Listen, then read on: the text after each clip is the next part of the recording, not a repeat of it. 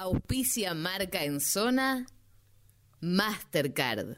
OnFit, gimnasio low cost. El equipo se prepara, es la hora. Esta hinchada ya se asoma, ya comienza.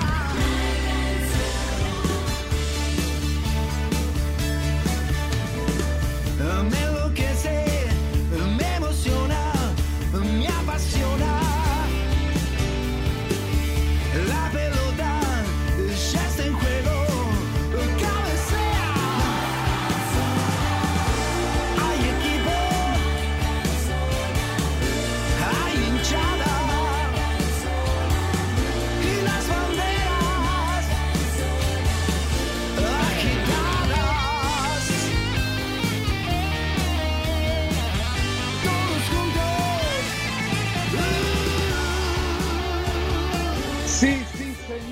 todos juntos, todos juntos, sí, señor. Todos y todas juntos aquí en la 94.7, Marca en Zona Radio, como todos los viernes, hasta que empiece el fútbol. Y si no, será todos los viernes de acá a la eternidad, porque aparentemente el fútbol por ahora no empieza. Muy buenas noches a todos, esto es Marca Zona Radio. Los saluda Daniel Weinstein y un equipo de primera, de Champions League, Conmebol Libertadores y de cualquier tipo de eh, torneo impresionante que a usted se le pueda ocurrir. Están, eh, digamos, manejando absolutamente todo lo que tiene que ver con la técnica.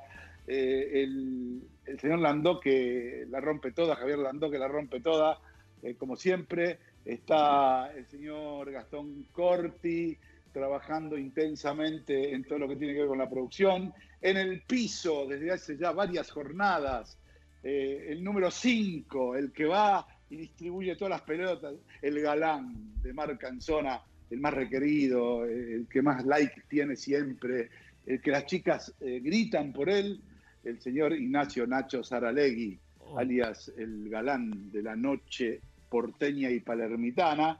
Y por supuesto, dejo para lo último a nuestro querido Juan Anjo, el único, que siempre digo yo, sabe de verdad de marketing deportivo, el licenciado Anjo, que lo tenemos con nosotros, este, también descendiente de aventureros y revolucionarios como, como el mexicano Zapata, y también de toreros, y toro va, toro viene, pero no me refiero al vino, sino a los toros de verdad, ¿no? Así que eh, este es el equipo de Marca en Zona Radio, el que todos los viernes, bueno, usted escucha y si no escucha es porque apagó la radio o se fue a otro lado porque no nos soporta. Es así de fácil. O tiene problemas en el oído.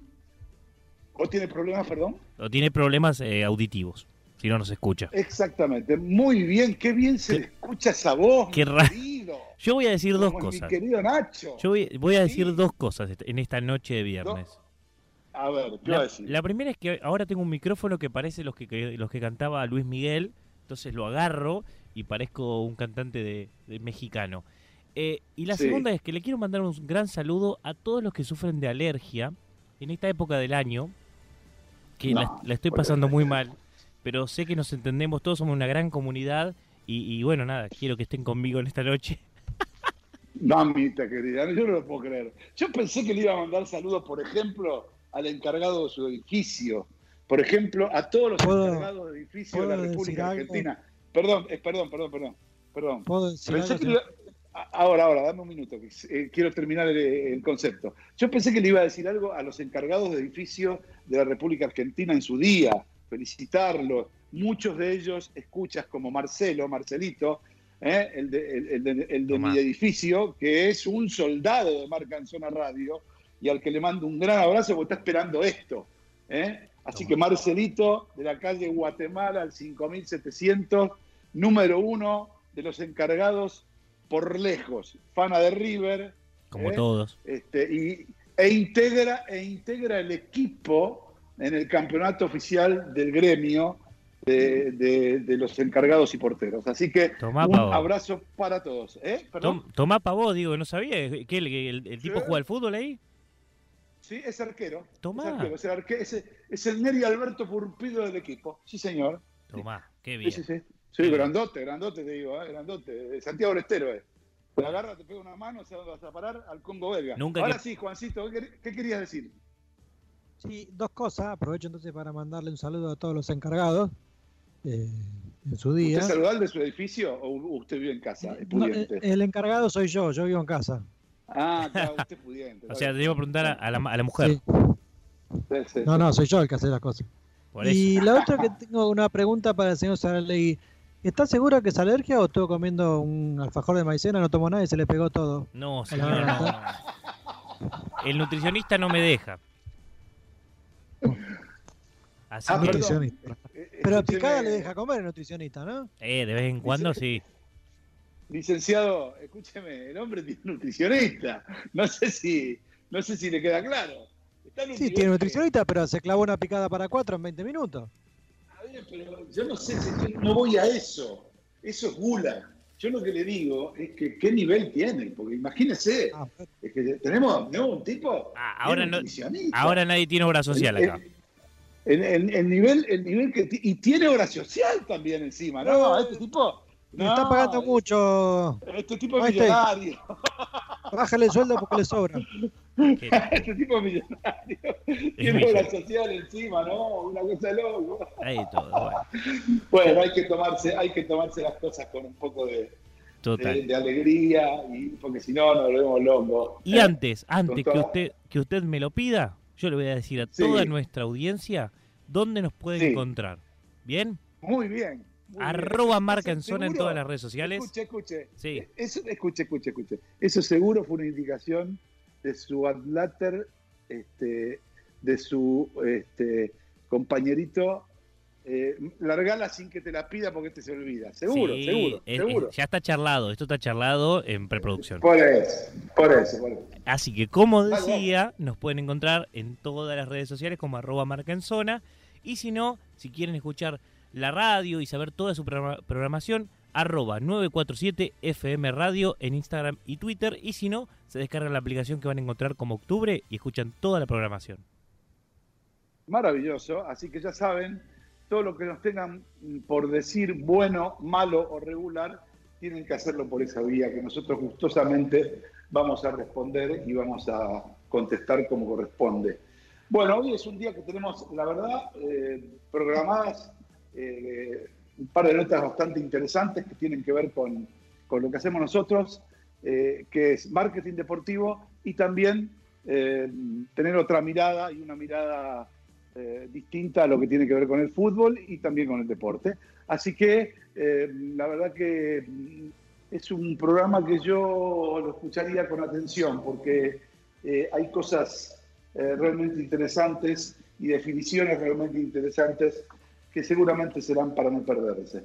Eh, ¿Cuántas cosas que eh, están pasando con este tema de los deportes del mundo y de los deportes eh, a nivel general y fundamentalmente lo que tiene que ver con nuestro fútbol que no arranca. Eh, creo que tiene que ver también eso con una decisión que va más allá de lo futbolístico. Lo que, no, lo que no logro entender bien si es una cuestión económica, si es una cuestión que tiene que ver básicamente con la sanidad, porque, bueno, en definitiva, eh, se ha demostrado claramente que eh, los equipos, por lo menos que eh, están participando en la Comebol Libertadores, eh, no han tenido mayores problemas eh, en sus burbujas más allá de lo que puede tener cualquier equipo. Eh, no sé si saben, pero Génova, eh, con, si no me equivoco, Fiorentina o no me acuerdo qué equipo tuvo, tuvo que ser suspendido porque le dio a 11 jugadores del Génova el COVID, pero no suspendieron la fecha. Se suspendió ese partido para más adelante se reprograma. De ninguna manera se suspendió la fecha del fútbol italiano. Lo mismo pasa, y hoy los niveles que tienen eh, en Europa están en algún, en algún punto, se están empezando a parecer de nuevo a lo que eran antes. Es decir, tenemos que empezar a aprender a convivir, no solo nosotros, desde el punto de vista de la diaria, digamos, eh, y convivir tiene que ver mucho con la responsabilidad, sino también desde el punto de vista deportivo. Tenemos que empezar a convivir con esto.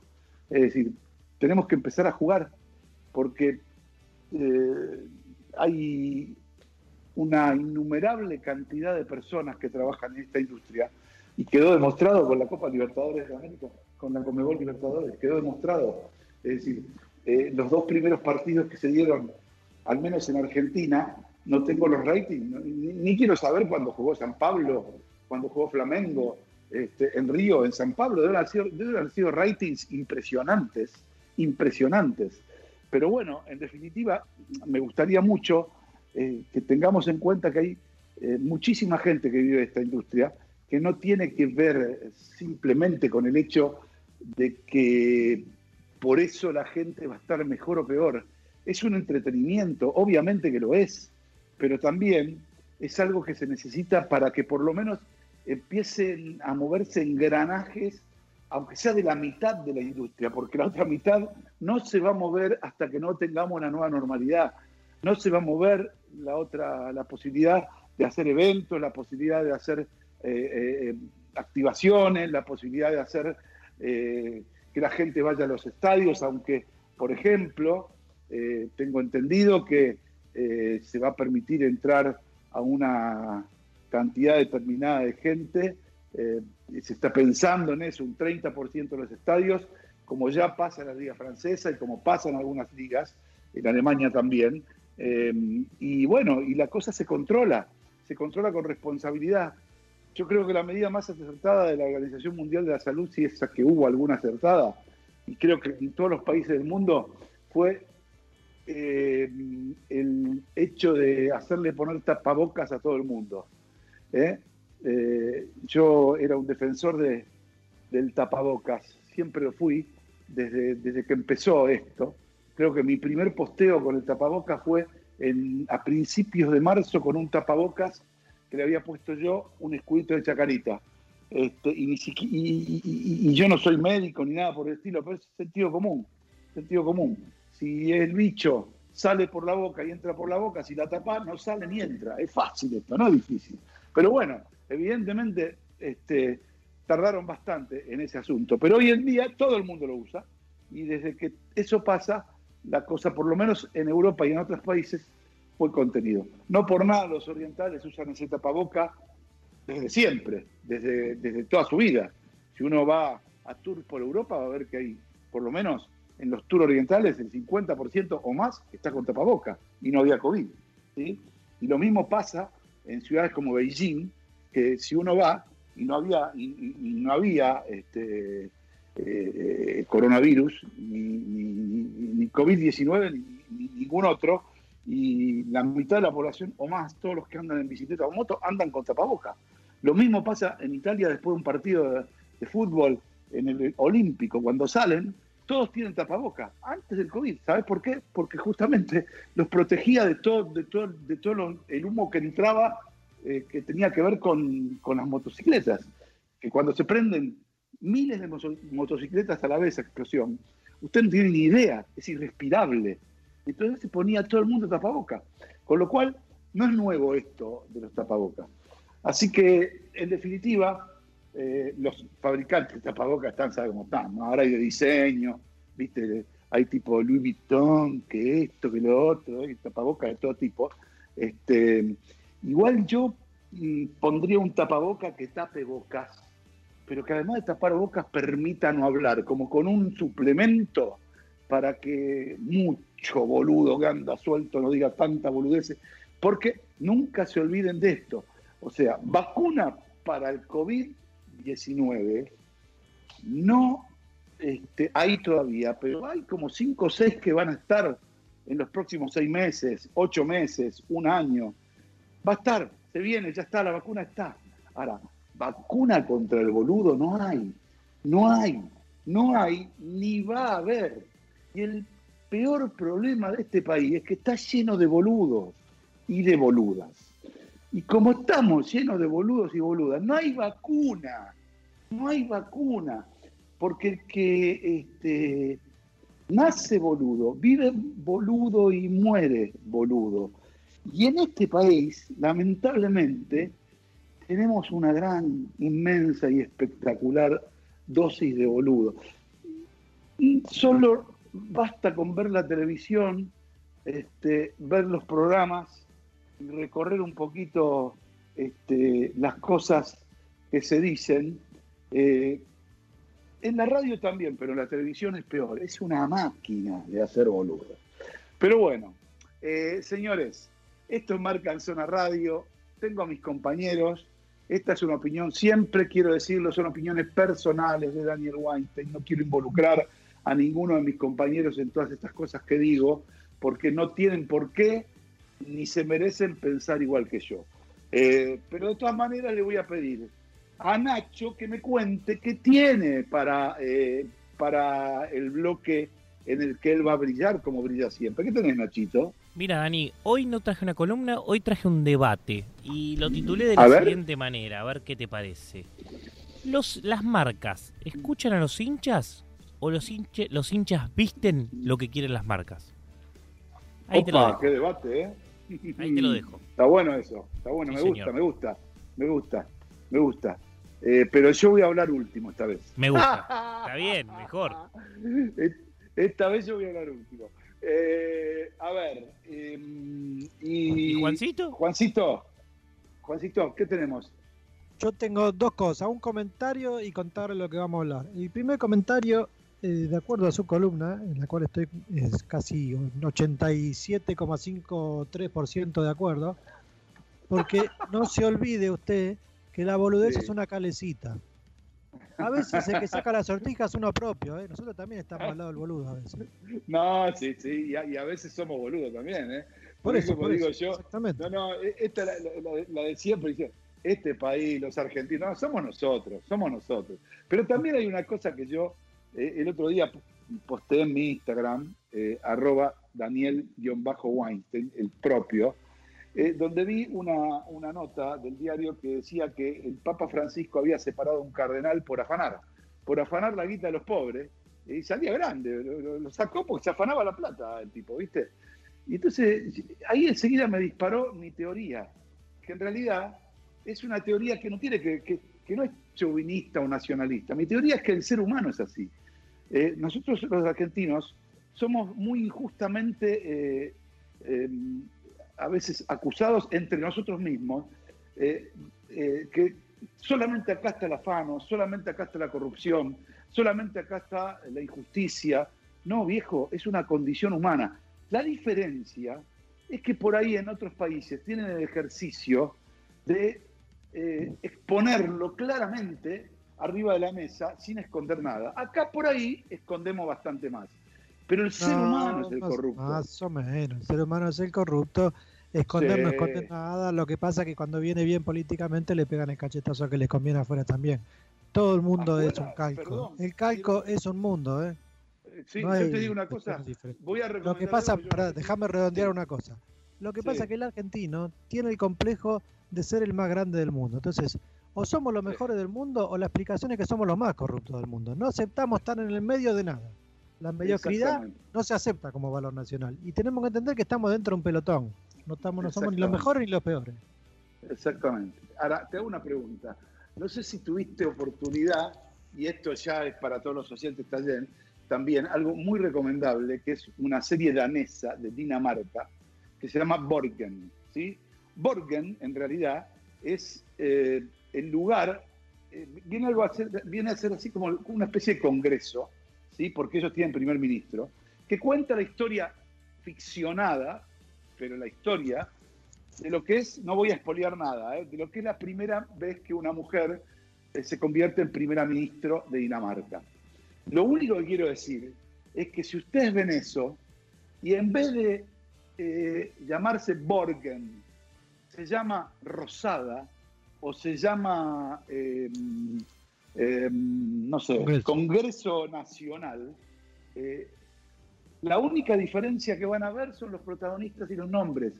Porque, chicos, no se salva nadie. Todo lo que ustedes piensan y ven pasa. Y, y es una serie, lo repito, eh, de Dinamarca, donde yo estuve y me vendieron, no, no solo me vendieron, lo vi, me vendieron la panacea. Ahora, eh, los niveles y las cosas que pasan y las manipulaciones, y no voy a dar detalles porque no quiero expoliar, vuelvo a decir, son escalofriantes.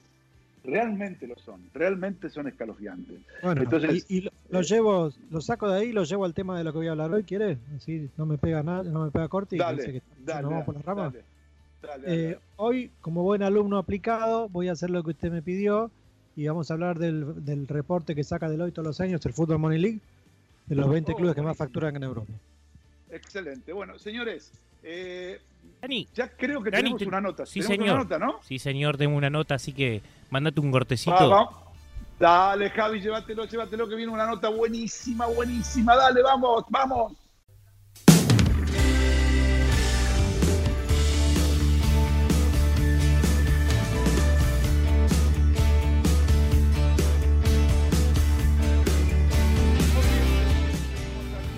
Marca Zona Radio. La verdad, esto va a ser un placerazo porque vamos a hablar con alguien icónico en el fútbol argentino. Eh, creo que no hay nada que no ganó. Desde el campeonato mundial para abajo, creo que no hay nada que no ganó. Pero además, este, un tipo noble, un tipo impresionante y además que sabe mucho, que yo en este último tiempo, con esta relación que hemos tenido este, de trabajo con, con Comebol, lo conocí más todavía este, y vi todo lo que él va proponiendo y va haciendo. Y bueno, entonces dije, tenemos, tenemos que tener en marca en zona a Neri Alberto Pulpido, a quien saludo desde Buenos Aires. ¿Cómo te va, Neri? Muy, pero muy buenas noches aquí en Marca en Zona Radio. Te saludamos. ¿Cómo estás, Neri? ¿Qué tal? ¿Cómo anda Daniel? Todo bien, todo bien acá. Bien, en Santa Fe. En Santa Fe, ¿no? En Santa Fe, tu querida y siempre bancada Santa Fe. El hombre no lo mueven de ahí, pero ni a cañonazo, ¿eh? Este, Santa Fe a morir, estamos, como estamos Con siempre. toda la familia acá, tam- estamos con toda la familia acá, una ciudad donde ya hace más de, ¿qué te puedo decir? Eh, uno ha estado viviendo fuera el fútbol, pero siempre ha estado relacionado. De los seis años que estoy viviendo en Santa Fe y bueno, sacando todos esos años que estuve viviendo en Buenos Aires y, en otros lugares, pero, pero siempre volviendo a la tierra de uno, donde, donde uno se siente bien. Totalmente. Bueno, Neri, miles de cosas para preguntarte, pero nada, eh, obviamente eh, supimos lo que te pasó, ya, ya pasó, por suerte. Lo, importante que creo que aprendimos todos un poco también con tu mensaje, es, eh, que yo te escuchaba la vez pasada, eh, también qué, qué bueno es, es la prevención, ¿no? Esto no solamente para, para las personas normales, sino para, para, para los deportistas, para, por- por- porque uno por ahí piensa que tiene un cuerpo, un, un físico privilegiado por el solo hecho de haber jugado y no se hace nada porque a mí qué me va a pasar, ¿no? No, por supuesto, yo digo que es, es importante anticiparse a, a lo que pueda pasar, por eso los controles son fundamentales. Eh, bueno, en mi caso lo he tenido y esto fue, por más que yo no había dicho nada antes, por cuestiones lógicamente de, de mantener algo que, que ya me tenía que hacer hacía mucho tiempo, este, vino por un control, una prevención y bueno, salió todo bien, hoy estoy 10 puntos, ya este, llevo dos meses y medio y muy bien, la verdad que, que contento por todo, por todo lo que, que ha salido y la recuperación rápida que he tenido. Porque yo le quiero contar a la gente que armamos, organizamos un partido en Lima, en la final de la Copa Libertadores de América, eh, en el que Neri jugó para River y había veteranos, algunos más y otros menos. Eh, eh, para River jugaba, por ejemplo, también Cabenagui, que, no es este, y, si no me equivoco también el cabezón, pero el arquero El Cabezón era- Ruggeri, la rompió sí. toda. La rompió toda. Sorín- La rompió Sorín toda. también, Sorín también. También Sorín, la rompió toda. Hay imágenes. Sacó dos o tres pelotas impresionantes que nosotros nos miramos diciendo, este hombre, ¿qué le pasa? Es Superman, la rompió toda. Pero bueno, son cosas lindas también porque fue la primera vez que se hizo una final única, Neri, y porque fue la primera vez que yo, de tanto cubrir Champions, pude ver qué lindo es organizar un partido así de veteranos con tanta gente. Eh, fue, fue una linda experiencia, hermosa, por lo menos para mí fue hermosa. No, fue muy lindo, la verdad que fue bárbaro, ojalá que, que- que se repita porque creo que la gente también tuvo, tuvo muy bien, tuvo contenta de ver un montón de, de figuras y, y la verdad que fue muy lindo, fue muy lindo. Neric, bueno, ¿cómo estás viendo, nada, cómo, cómo estás viendo el proceso eh, en el fútbol? Allá en Paraguay se está jugando, acá en Argentina no sabemos qué va a pasar, eh, los equipos están como entrenando, pero todavía no tenemos fecha. Eh, ¿Por qué te parece algo que, no sé, una opinión personal, ¿por qué, por qué te parece que, nuestro fútbol es, te digo, junto creo que con el de Venezuela, porque Bolivia está empezando la semana que viene, el único que no, que no empezó, que no está por empezar? ¿Qué, qué- qué es lo que, que hay? ¿Hay temor, hay comodidad? ¿Qué es, a tu juicio, qué es lo que pasa? No, por lo que uno escucha y, y uno ve, ahora se está hablando de que tiene que autorizar lógicamente el gobierno. Eh, Hoy escuchaba también que se puede postergar porque el tema de los aviones recién empiezan más tarde, pero pero también eh, hoy habiendo que todos los aviones de, de aerolínea, todo eso del país están parados, se podría utilizar aunque sea para para llevar los equipos a, jugar al fútbol y que sea un entretenimiento para la gente también los fines de semana, porque vos fíjate, cuando empezó el, fútbol de la Libertadores, no sé el rating que tuvo, dice que todo el mundo lo, lo estaba viendo, o cómo mira ahora los partidos amistosos, aunque sea para, para tener entretenida a la gente también los fines de semana. Yo creo que con el protocolo que hoy demostró la Libertadores, con lo organizado que tuvo con Mebol, se puede utilizar tranquilamente para, para jugar al fútbol y le viene bien a los jugadores, le va a venir bien a la gente, le va a venir bien a todo el mundo también desenchufarse un poco de esto que estamos viviendo, uno mismo que se la pasa adentro, la verdad ya estoy cansado de tanto de tanto cuidarnos, de tanto ver que la situación se, se va extendiendo con el tiempo y que ya quedó demostrado que en un montón de países se está jugando y la Libertadores se, está jugando con una organiza- organización muy buena, ¿no?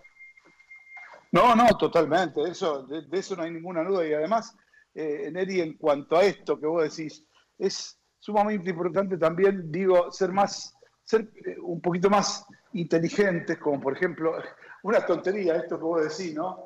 Eh, los aviones están parados, sí, podrían llevar tranquilamente a los equipos, pero además lo, lo- lo que yo digo es que eh, eh, si se trabaja con orden, con disciplina y con protocolo, no tengo ninguna duda yo que este, se, puede, se puede jugar tranquilamente a, la pelota y hacer todo eso que estamos pregonando, ¿no? Eh, este, que tiene que ver con el, con el tema este de, de tranquilizar a la gente y de estar tranquilo. Me imagino que estarás este, bastante eh, molesto con, el tema de, de Olimpia ayer, ¿no? Pero por un lado le dio una mano del fin a tu Olimpia del Paraguay ayer. Sí, la verdad que sí, sí. Lo principio estaba, lógicamente salió mal por, por no haber ganado, pero bueno, después con el resultado de, de Delfín, yo creo que ahora le queda la opción que tiene que ganar. Ahora depende de, de Olimpia la clasificación. Y bueno, yo creo que tiene que lograrla porque tiene un buen equipo y Olimpia siempre tiene que estar peleando ahí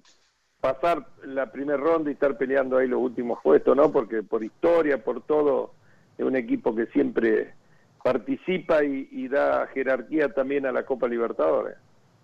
Sí, Nelly, pero el arquero de, de, de- de Santos la rompió toda, ¿eh? impresionante. Sí, la verdad que sí, no andó muy bien. Hacía rato no había un arquero así, cómo sacaba pelota. Eh, y hablando de arqueros, ¿no? Eh, vamos peloteando de un lado para otro, ¿no? Este, la cantidad de buenos arqueros que estamos teniendo, eh, fíjate, ¿no? A ver, repasemos juntos. Bueno, el de River y el de Boca. Yo no soy de esos que te va a preguntar cuál te gusta más, pero simplemente quiero saber la cantidad de arqueros que estamos sacando, porque tenemos a este Sí. chico este, Martínez ahora, que está, este, que, que estaba, eh, ahora está en, el, en este equipo en el, en el español. Eh, después, eh, tenemos a este pibe Marchesín, tenemos este, a- al de Boca, al de River. Gazaniga, Rulli. Ah, no, hoy tenemos siete, ocho arqueros con un nivel muy, muy bueno. De- Gonzalo Ledesma también, que ahora se fue a Europa. Del, de, Eh, Conan Central, Ledesma, que- Conan Ledesma, que fue a atajar ahora también, a- ahora Europa una media temporada, creo. Eh, que se fue al. Cádiz, y ayer la rompió toda también. Yo creo que yo creo que estamos eh, en una etapa o en un proceso de, de- de muy buenos arqueros y la selección argentina por mucho tiempo, por mucho tiempo yo creo que, que va a estar tranquilo en el puesto de arquero porque porque hay siete ocho arqueros que lo pueden hacer tranquilamente. Y yo creo también, no sé si vos coincidís, Neri, que más allá de la convulsión previa, eh, me parece que por ahí se está encontrando un poquito el rumbo para, para que tengamos una selección que nos haga, eh, en la que, en la que pensemos que es competitiva, más que si la va a romper Messi o no la va a romper Messi, si, va, a venir este o va a venir otro. Eh, yo quiero una selección competitiva más allá de los nombres. Siempre lo fue, porque la verdad que siempre lo fue. Pero claro, queremos ganar. No se gana la Copa América hace un montón. Se viene la Copa América, en la que, si Dios quiere, ya va a estar la vacuna y vamos a poder estar. Espero. ¿Entendés? Pero, digamos, creo que todos queremos lo mismo. Arqueros tenemos, pero tenemos que armar un equipo competitivo, ¿o no, Neri? Vos fuiste entrenador, fuiste campeón Sí, de yo la creo Copa que yo creo que se está formando. Yo yo te- sinceramente le tengo confianza y fe porque veo cosas positivas, veo cosas que que, que hay un recambio de, de jugadores y están dando resultados, así que yo tengo confianza en esta selección. Yo creo que va a ser protagonista. Esa es la palabra, Neri. Vos sabés que eh, en, en- en toda la gente de fútbol, la gente de fútbol que sabe, porque gente de fútbol somos todos, este, la palabra es esa, confianza, ¿no? Algo que la verdad se ganó este pibe Scaloni con laburo, porque en realidad cuando, cuando apareció, más allá de que muchos lo conocemos de, su paso por el fútbol, eh, campeón del mundo juvenil, lo que vos me quieras decir, pero digamos, no lo tenían, eh, o sea, era una cosa que decir, ¿qué pasa acá? Pero el pibe con laburo se fue ganando un respeto dentro del ambiente, y eso vale también, me parece. Sí, por supuesto, él tuvo una oportunidad y la está sabiendo aprovechar. El fútbol es así, o la vida misma es así, te dan oportunidades. A él le dio esta gran oportunidad de estar en la selección y la está, está siendo inteligente y la está la, la sabe aprovechar y eso es bueno porque es beneficio para todos, porque es beneficio para el fútbol, es beneficio para ver una selección que, que creo que está renovada y que se ve se ve muy bien, ¿no? Neri, ¿y, y, y vos te acordás quién te dio a vos la primera oportunidad y la tomaste? En el fútbol a nivel jugador, bueno, en Unión de Santa Fe, cuando uno debuta en primera, esa es una de las primeras oportunidades. Decía Alberto Violi, un técnico que teníamos acá en inferior en Unión, y fue el que me dio la oportunidad. Eso nunca se olvida uno, ¿no? ¿Qué edad tenías, Neri? Y a mí cuando me llevan a primera división, yo tenía 18 años. Eh, allá va a practicar. Cuando debuté, debuto sí con eh, ya con 20 años, 19 años, perdón, debuté. Así que, que, que fue lindo porque uno siempre eso- esos momentos no se lo olvida. No, además con los sueños, ¿no? El primer sueño, digamos, imagino No. jugar en la primera de Unión, el primer sueño. Por supuesto, y después por supuesto. arrancó todo lo demás. Por supuesto, eso es lo que uno tiene que tener, tiene que tener metas o sueños que, que sean siempre eh, pensando en, en- en progresar, en, en ir a, lugares eh, tal vez más altos donde uno está jugando y eso lleva a uno que, que rinda en el lugar donde está jugando, ¿no? Neri, Neri, vos sabés que yo, yo soy una de esas personas que piensa que, este, digamos, en el fútbol eh, siempre tiene que haber oportunidades y, si- y siempre tiene que haber eh, posibilidades para, para la gente, ¿no?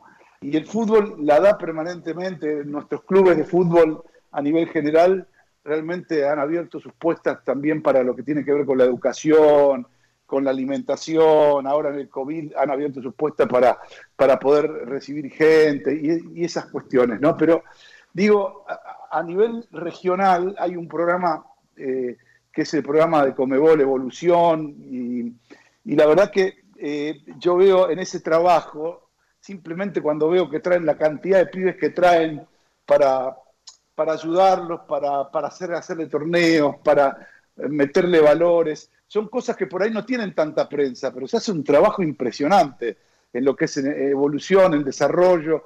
Y, yo sé que vos también, eh, en lo que tiene que ver con, con todo el diagrama, un poquito de eso, un poquito con los entrenadores, un poquito con el juego. También estás involucrado un poco. Y, nada, contame más o menos qué es lo que, lo, lo que trabajás con los entrenadores, las capacitaciones, todas esas cosas. Sí, yo creo que está demostrado a nivel este, de hace mucho tiempo el, el cambio rotundo que ha tenido con Mebol y mucho más con este capacitación o esta entrega que está teniendo a nivel de evolución y hacia todos los deportes de- de- de- del, del fútbol en el sentido hacia el futsal, al, al deporte playa, sea varón, sea hombre, tiene en todo sentido la igualdad de tratar de trabajar y de que cada uno en su lugar esté mejorando con los cursos, con la capacitación que hay muy seguido. Y bueno, lamentablemente se ha parado un poco en algunos aspectos porque también se han hecho a nivel Zoom, pero ahora con esta pandemia, pero eh, había muchísimas ideas de, de seguir eh, haciendo cosas y de seguir eh, tratando de lo que piensa un poco Alejandro, de que no haya esa diferencia que estamos teniendo a nivel futbolístico de lo que es el mundo europeo con el mundo sudamericano y tratar de ir levantando cada día y que no esa brecha cada vez sea más corta. Yo creo que lo esencial y del Sudamérica está el, nacimiento del jugador de fútbol.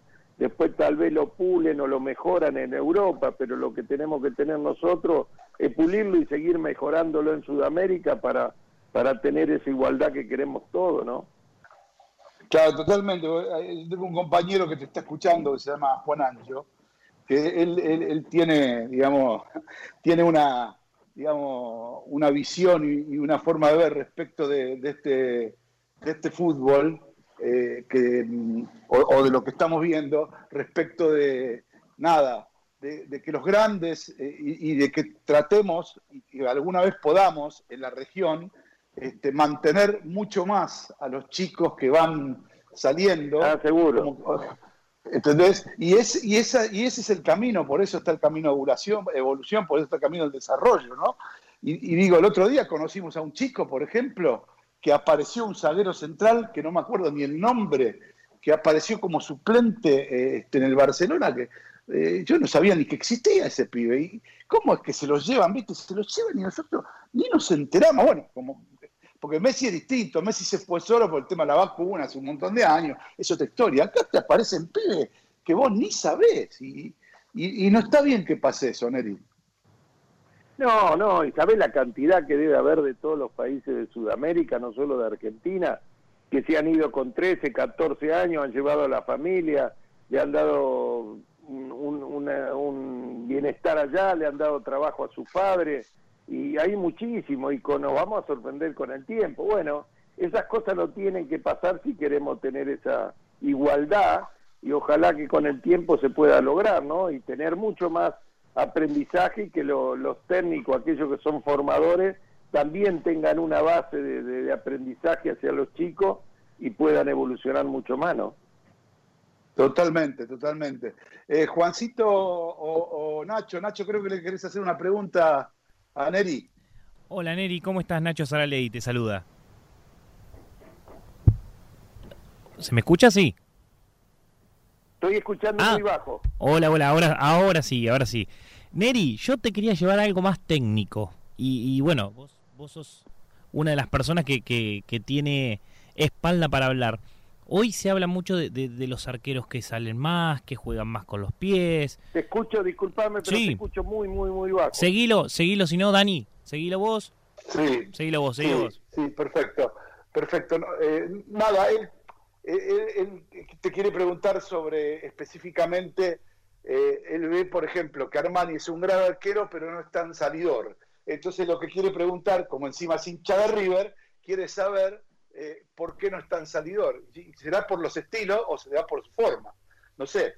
Eh, pero te lo Bueno, quería Armani, a vos, Armani- no, yo, yo hay, to- lógicamente todos los arqueros no son perfectos, todos tienen tal vez su, su punto a lo mejor que, que, que no es la perfección, pero Armani venimos hablando hace tres años que es un fenómeno que no, nunca se habló, el otro día le hicieron un gol en el área chica y ahora creó ese, ese cuestionamiento que hay, pero bueno, eh, tal vez no sé si tuvo la culpa él, pero que fue una pelota muy fuerte al primer palo, no sé si daba lugar a que llegue, Pero bueno, siempre todos no somos perfectos, pero tampoco es para, para crear ahora un clima grande de, de creer que Armani no sale o, o tiene esa deficiencia para salir. Yo creo que, que se ha hecho ahora por este último gol que ha comido ahora, que le han hecho ahora con San Pablo, pero tampoco no, no es la culpa, no es la culpa de él, es un centro muy fuerte al primer palo y un cabezazo fuerte que también por algo también la defensa pone en uno al primer palo que esa pelota no tenía que haber pasado.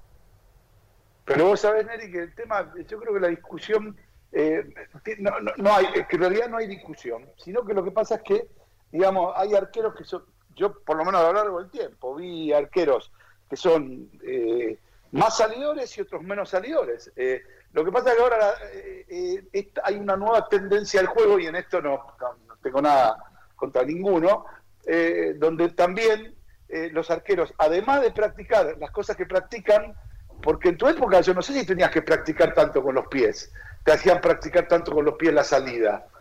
Ahora me parece que los hacen practicar todo el tiempo, pero a todo, no importa el esquema que, que jueguen, ¿eh? Desde que se acabó el tema del el cambio de reglamento. Es- eso lo obligó el cambio de reglamento. El cambio de reglamento te obliga a eso. Antes era más fácil, Claro. vos te la dabas para atrás, la agarrabas con las manos. El reglamento hoy en día da como para que tenga mucha más acción los arqueros. Claro, exactamente. Y tienen que practicar más eso, que por ahí eh, en otras epa- épocas no se, no se practicaba, Neri. Eh, Sí, supongo sí, que- eso, eso antes no, no, lo- no lo practicaba, pero pero bueno, eh, hoy en ese aspecto tenés que sí, tal vez trabajar mucho más en el aspecto técnico, en el aspecto de saber manejar con los pies, ¿no? Bueno, Neri, vimos, vimos toda casi- nos falta una sola fecha de y ya, ya te voy dejando tranquilo y ya no te voy a molestar más. Nos falta una sola fecha de Comebol Libertadores para que ya te están per- perfilando. ¿Qué equipos de los que vimos, porque los vimos todos, respecto de lo que decía los rating, en, el, en Argentina Sí. solamente, en el, primer, en el primer partido de Boca y River, la media de rating de cable fue aproximadamente entre 17 y 18 puntos. O sea, un rating de televisión abierta, para que te des una idea. Imagínate Sí, sí, lo, sí. lo- lo- lo- lo contundente y lo fuerte que fue el comienzo de la Comebol Libertadores. Pero vos, eh, digamos, eh, ¿cómo, ¿qué te gusta? ¿Cuál- ¿A quién visualizás? Mira, yo creo que los equipos argentinos están muy bien, a mí me sorprendieron después del parate grande que tuvieron. River me sorprendió mucho en el sentido que mantuvo el mismo eh, nivel que, que cuando dejó de jugar al fútbol hace seis meses. Así que yo yo lo veo muy bien a los equipos para, para esta Copa Libertadores, a los argentinos, algún brasilero ahí que puede luchar, este, pero pero tengo fe de, de que algún argentino va a estar en la final. Ojalá que estén dos. To- Tocaste, vos sabés que tocaste un tema, y, esta es la última te hago, Neri. Vos como entrenador, entrenaste, ganaste la Copa Conmebol Libertadores, pero digo, a, mí me sorprendió un poco porque es como que, de, eh, digamos, la modernidad hace que se pueda entrenar desde otro lado, porque la intensidad, la fuerza y el juego de todos los equipos argentinos, aún de los más débiles futbolísticamente hablando, como podría ser Tigre o como podría ser este, Defensa y Justicia, eh, eh, River juega contra San Pablo, San Pablo tiene 15 partidos más que River. Y River le Sí, juega no, no, increíble lo de River. 20 La verdad, lo de River, increíble. Pero Racing Claro, lo mismo, eso- con intensidad. Digo, en Sí. realidad todos los equipos argentinos, ¿no? Bueno, eso demuestra el buen trabajo que se hace en el fútbol argentino y lo bien que se trabajan los cuerpos técnicos del fútbol argentino. Creo que a nivel eh, físicamente, a nivel como, como en- entregan a los jugadores para los partidos, no hay, no hay en Sudamérica. Creo que por eso es un fútbol muy competitivo, ¿no? Mirá, eh, eso la verdad que es un reconocimiento que a todos se nos escapa, porque todos estamos pensando siempre, eh, como yo digo, atravesado, pero mirá lo que acabas de decir y el reconocimiento que querés hacer. Es, es verdad, es verdad, porque están utilizando Sí. absolutamente todos los recursos, incluidos los, los que no hay acá, para que los equipos y los muchachos estén así. Seis meses sin jugar y juegan y parece que hace seis meses que siguen jugando otro día. Totalmente, no hay diferencia con aquellos que vienen compitiendo hace un tiempo largo, por eso es para felicitar a todos, a todos, ¿eh? todos los equipos del fútbol argentino han tenido una igualdad muy grande con aquellos que vienen jugando y superando a algunos que vienen jugando hace mucho tiempo, ¿no? Bueno, Neri, nada, te agradezco muchísimo este ratito que charlamos de fútbol, de, de Dale, cuestiones que tienen que ver con la, con la preparación, con la formación, con el entrenamiento, con los arqueros. Recorrimos absolutamente todo. Eh, un placer, como siempre, charlar con vos, Neri. No, al contrario, Daniel, igualmente para vos, un abrazo grande y bueno, ojalá nos podamos ver pronto. Ojalá, ojalá, ojalá. Señores, señores, aquí en la 94.7, en Marca, en Zona Radio, el señor Neri Alberto Pumpido. Sí, el nuestro, el campeón mundial, el campeón de todo. Uno de los mejores arqueros que dio el fútbol argentino, sin ninguna duda. Señores, llévatelo, Javi.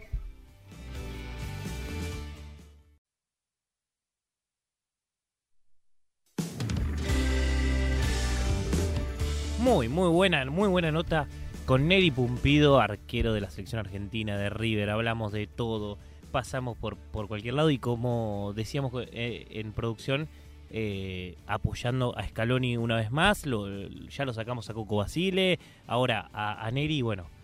Eso es un poquito el repaso de- del fútbol eh, en nuestro Marca en Zona querido de viernes por la noche.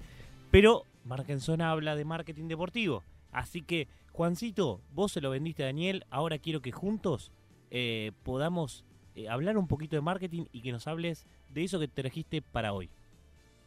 Bueno, lo que traje para hoy es básicamente lo que se llama el Football Money League, que es un informe anual de los 20 clubes que más facturan en Europa, que hace Deloitte, la consultora, uno de los llamados Big Four, a donde tuve el, el gusto de trabajar durante 20 años en Argentina.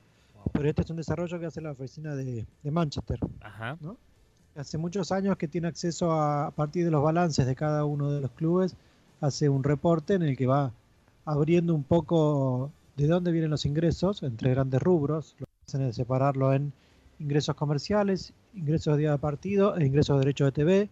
Derecho de TV no hace falta explicarlo, es todo lo que ellos cobran por los distintos partidos, las distintas competiciones en las que está cada club. Eh, los días de partido, en realidad es todo lo que se factura el día de partido, desde la venta de entrada hasta Ajá. la venta de una camiseta en el estadio, Bien. hasta la venta de un pancho, lo que se venda en la cancha ese día es ingresos de día de partido y están los ingresos comerciales que son no solo los acuerdos de patrocinio, sino todo el merchandising y un montón de cuestiones de acuerdos comerciales concretos eh, que tiene el, el club. Sí, ¿no? Juancito, y Entonces, para- les- una sí. consulta antes de arrancar. Para, para que la gente que no sabe de esto, los balances, porque estamos hablando de equipos que tienen dueños, ¿son públicos o Deloitte tiene un acceso por ser una consultora? Los balances son públicos. Ajá. Son públicos. O sea que, porque hay muchas sociedades que cotizan en bolsa, de cotizar en bolsa también son públicos. Ah, todo tiene que ser transparente, claro. Además está la regla de financiero, allá no, no hay mucho camino a esconder nada. Claro, claro. Sentido, y además hay una uniformidad de cómo evaluar las cosas y cómo presentarlo en el balance. Entonces podés comparar todo. Bien. Acá se quiso hacer en algún momento y era muy difícil porque se, los países muestran las cosas de manera muy distinta. Entonces era muy difícil evaluar de una manera uniforme. Claro, sí, sí, sí. Pero bueno, este, este año, que después este, le vamos a pedir a Gastón que suba el informe para el que lo quiera bajar de nuestras redes. Eh, está en inglés, pero se entiende bastante, bastante dinámico, más allá de no en su aspecto gráfico. Y el que este año el, el que alcanzó la posición número uno es el Barcelona, eh, que hacía rato que no estaba, para ser eh, desde el, miren, 2015 fue el número 2, 2016 número 2, 2017 número 3, 2018 número 2 y recién este año alcanzó el número 1.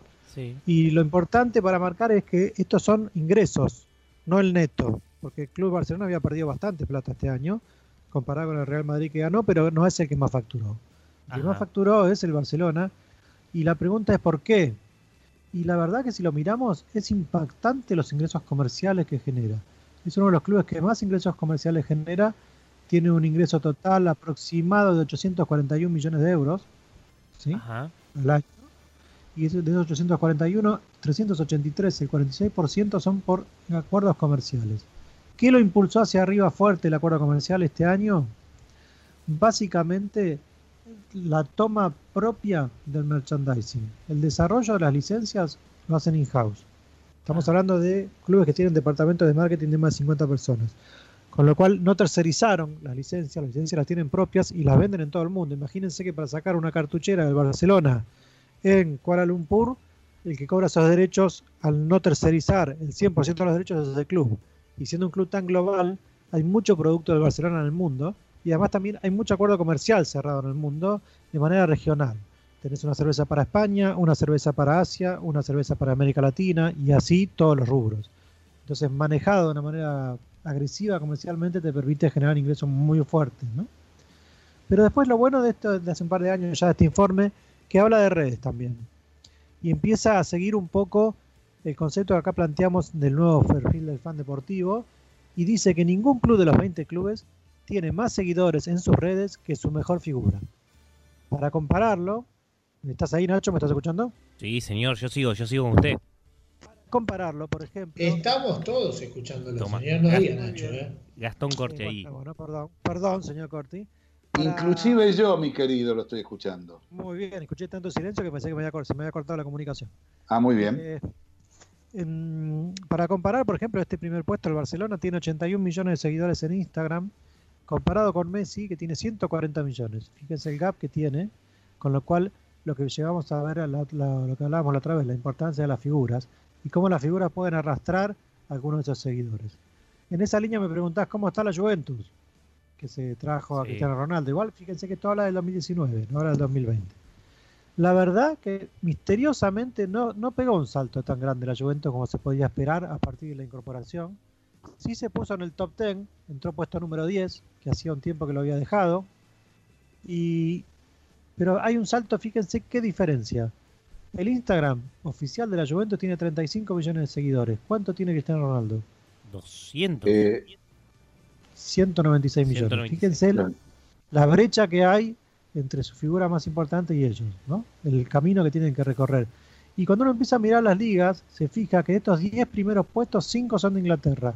¿Y a qué lo pueden atribuir? A ver si me escucharon cuando hablaba otras, otros, otros programas. al, Dígame. me- al mercado Ese- asiático, Eh, no, negativo. ¿no? Otro, otro, otra pregunta. Uy, me, me- me dejaste la duda ahí. Ah, A ver, ¿cuál sería? Bueno, a que Inglaterra, como hablamos algunas veces, la Premier, lo que hace es negociar globalmente los derechos de TV y repartirlos casi equitativamente. Entonces, eso ha permitido que los ingresos de broadcasting sean de derechos de TV sean muy fuertes para los clubes ingleses, pero sobre todo tengan platillas muy competitivas que los habiliten a tener buenas performances en los torneos continentales. Los torneos continentales son los que también te terminan de devolver los ingresos por los derechos de TV de acuerdo a la cantidad de partidos que tengas adentro de cada una de esas competencias. Claro. Entonces ahí, si miramos el ranking, dentro de los primeros 10 clubes tenemos 5 de Inglaterra, que ya se los voy a decir rápidamente, el Manchester United, que durante muchos años, a pesar de ganar títulos, era el número uno en facturación, ahora Sí. está en tercer lugar. Después tenés el Manchester City en el sexto, tenés el Liverpool en el séptimo, el Tottenham Hotspur en el ocho, que es uno de los que más subió, porque subió dos puestos, el Chelsea en el 9 y el Arsenal ya se cae al 11. Pero de los 20, yo creo que también llegamos casi a 10 ingleses. Y los italianos empiezan a caer muy abajo. Y otro de los comentarios a nivel global es por qué los italianos están tan abajo. Porque dependen muchísimo de los derechos de TV y muy poco del ingreso comercial y del día de partido. Y eso está asociado a que son pocos los clubes en Italia que tienen el estadio propio. Entonces, al no tener un estadio propio, se les dificulta mucho generar un ingreso muy grande que está asociado a, ese, a, esa, a esa instalación. Muchos lo llaman facilities. Que se alquila. ¿Puedo, de- puedo aportar algo ahí? Hay muchos de los clubes que están cambiando esa mentalidad. Por ejemplo, la, la Roma. Están cambiando ahora. La Roma, a partir del, del dueño anterior, Palota, lanzó su construcción de estadio propio. Creo que no la terminó todavía. De hecho, si no me equivoco, la Roma está en el decimosexto puesto acá. No, no, todavía no la terminó. Sigue jugando en el Olímpico. Bastante estabilizado en ese puesto. Se mueve poco de ahí. No, no hay muchos cambios año a año. Mm. Eh, y lo más interesante también que plantea el informe a nivel global, que después lo vamos a des- desagregar si quieren para otro, para otro episodio, es este cómo los ingresos del- de, lo, de lo que todo lo que es digital ha impulsado muy fuerte el crecimiento. Igual pensemos que esto es contexto 2019. No, no, claro, claro. COVID. Este año, El contexto Claro. 2020 va a ser una pérdida feroz. Va a ser la primera vez que se pinche la burbuja en la industria deportiva que venía creciendo a lo loco. agigantados año a año. a lo loco. Ahora, yo recién vos hacías hincapié, ¿no? En la cantidad de seguidores que tiene el Barcelona y la cantidad de seguidores que tiene Cristiano. Y bueno, y así podemos hablar, sí. Pero igual quiero eh, hacer hincapié en algo, son efímeros. ¿Se entiende Sí, sí, lo que les digo? Son re- El efímeros. jugador un día se retira, el club sigue existiendo. Eh, el club va a, ser- Pero- por- pero- va a seguir incrementando en su historia y, y va a llegar un momento donde ni Cristiano ni Messi tengan ningún seguidor y la Juventus y el Barcelona sigan teniendo millones de seguidores. Sí, pero la figura del momento del Barcelona y la Juventus va a seguir teniendo más que el Barcelona y la Lo Juventus. sé, lo sé, lo sé, lo sé, pero lo sé, lo sé, lo sé. Pero digo, es, es una cosa que no, no deja de ser cierta, pero a la vez no deja de ser una dicotomía porque es efímera. Sí, ¿Entendés? a lo eso que voy. pasa es que hoy lo que está tirado arriba de la mesa es qué se hace con esto. ¿Cómo hacen los clubes para checar esa brecha o cómo los clubes se apropian de esa, transi- de esa cuestión transitoria que estás planteando? Por contrato. O sea, por contrato. sí, pero digo, no, más allá del contrato es cómo se apropian con las acciones, porque si no haces nada con eso no creces. Te, te cuento, por ejemplo, el primer contrato de Messi que hizo con el Barcelona, que es el único contrato en el que yo estoy claro, este, eh, digamos, que, que cómo era, porque los demás, la verdad que nunca, nunca los pude, los pude ver. Eh, era toda la sesión completa, menos su, eh, digamos, su- su- su- sus zapatos que eran Nike. Todo lo demás, todo, sen- cualquier cosa que hiciese Messi, eh, era eh, no era de Messi, era del Barcelona. A medida que fue creciendo, al Barcelona le dejó la, le dejó la, la gracia y, y le da una mano, ¿me entendés? Pero te digo, en los primeros dos o tres años de contrato de Messi, cualquier publicidad que hacía, cualquier cosa que hacía, lo que sea, era 100% Barcelona, no le quedaba nada a él. Era todo para el club. Sí, igual ese contrato es un contrato que va a tender a chocar con el jugador, termina siendo leonino y es contraproducente, ¿no? No, ya lo sé, Y- pero son, Es, son los es primeros mejor apostar contratos. al 50-50 siempre, ¿no? Claro, son los, son- bueno, pero cuando empiezan, los clubes aprovechan, ¿entendés? Claro, pero es es un error, donde- digo. es- esa idea de aprovecharse de un pibe que empieza es un error, porque es la que tensa una relación que te puede hacer perder un jugador. Me Bueno, las alguna- reglas, las reglas tienen que ser pareja para todos.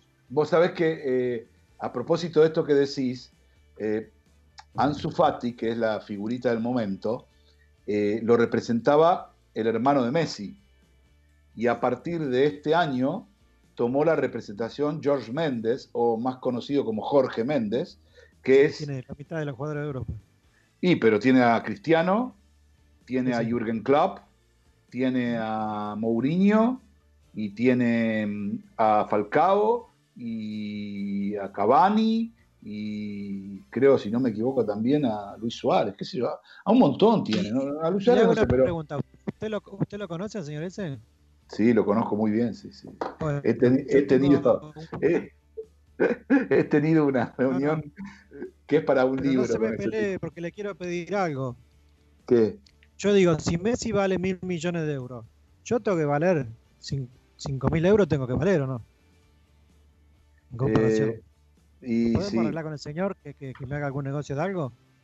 Y podrá ser. Yo lo, lo único que te digo eh, es, es que, em, eh, digamos, eh, el tipo construyó su... su él, construyó todo su imperio de la mano de Mourinho, no de la mano de Cristiano. ¿Entendés? Con el, con el primer Mourinho de, de lo que tiene que ver con, con este tema de- del Porto y todo eso.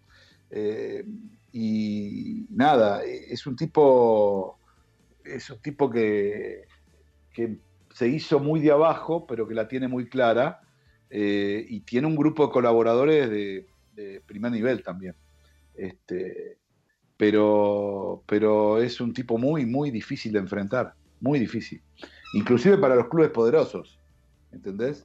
Eh, te la regalo ahora al pobre, al pobre presidente que venga del Barcelona, que tenga que arreglar el contrato, el nuevo contrato de Ansu Fati con George Méndez, pobrecito, mamita, la que va a sufrir. Pero, bueno, Dani, este, yo, sí. a ver, para vos capaz, capaz que sabes más. Ansu Fati, ¿no está eh, asesorado, manejado por uno de los hermanos de Lionel? Eh, bueno, usted recién se fue a buscar sus remedios para. Le pido mil disculpas, fui hasta el baño. eh, fue a hacer un pichín. ¿no? Más ¿Uno o- dos? Uno no, no, el uno, el uno, el uno. El 1, fue al 1. Y yo, cuando fue al 1, yo estaba com- comentando que justamente hace poco cambió, es decir, eh, la representación de Ansu Fati Ajá. del hermano de Messi hacia, o de los Messi, hacia Jorge Méndez. Le, pido disculpas a usted y a toda la audiencia. No, no, no, a mí, a mí, la audiencia, usted sabe que a usted no lo va a Y- pero perdonar. yo me debo a la Yo sí. audiencia. Escúcheme, ahí eh, le mandé por el grupo interno nuestro de la radio Sí. un video que me llegó en primicia del señor Saralegui en el baño. Mírenlo y Muy se, bien. van a dar cuenta por qué no, no escuchó lo que usted dijo, señor Te das Dani. cuenta, te das cuenta. es Tengo pruebas.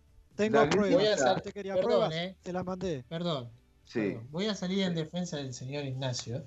En realidad, fue a producir otra nota que ahora va a venir en instantes. Ah, Por ahí, eso se ahí. retiró. Ah, muy bien. mismo, ¿Te das ¿eh? cuenta? Ya ¿Te la tenemos. cuenta? Ya está todo O arreglado. sea, bueno, vamos a hacer una cosa. Demos por terminado espere, esto. Sí, Espere, sí, ya que nombró a Méndez, sí.